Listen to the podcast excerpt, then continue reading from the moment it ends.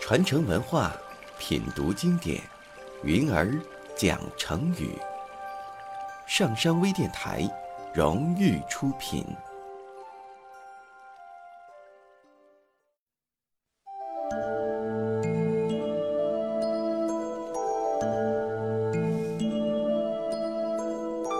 春秋时期，晋国贵族相争。智伯灭掉了范氏，有人趁机跑到范氏家里想偷点东西，看见院子里吊着一口大钟，钟的造型和图案都很精美，而且是用上等青铜铸成的。小偷心里高兴极了，想把这口青铜铸成的大钟背回自己家去，可是钟又大又重，怎么也挪不动。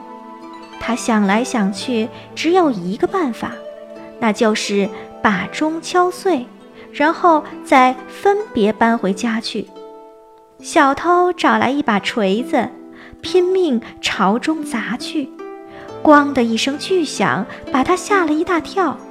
小偷慌了，心想：这下可糟了，这钟声不就等于告诉别人我正在这里偷钟吗？他心里一急，身子一下子扑到钟上，张开双臂想捂住钟声，可是又怎么捂得住呢？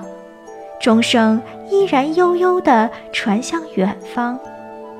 小偷越听越怕，赶忙抽回双手，使劲捂住自己的耳朵。咦，钟声变小了，听不见了。小偷高兴起来，妙极了！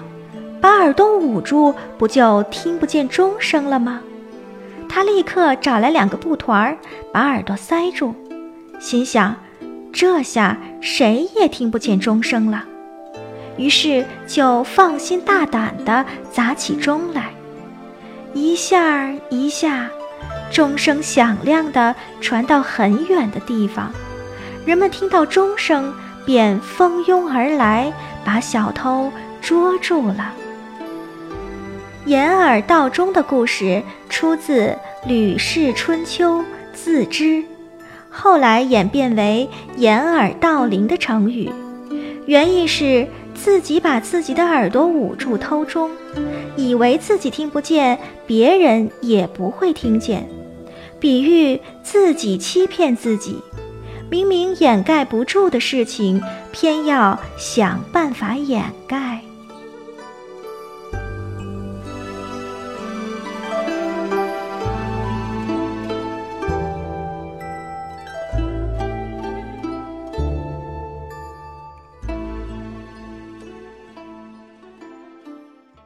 下载喜马拉雅手机应用或登录微信搜索“上山之声”或 SS Radio，关注上山微电台，听友 QQ 群二五八二八二六，让我们一路同行。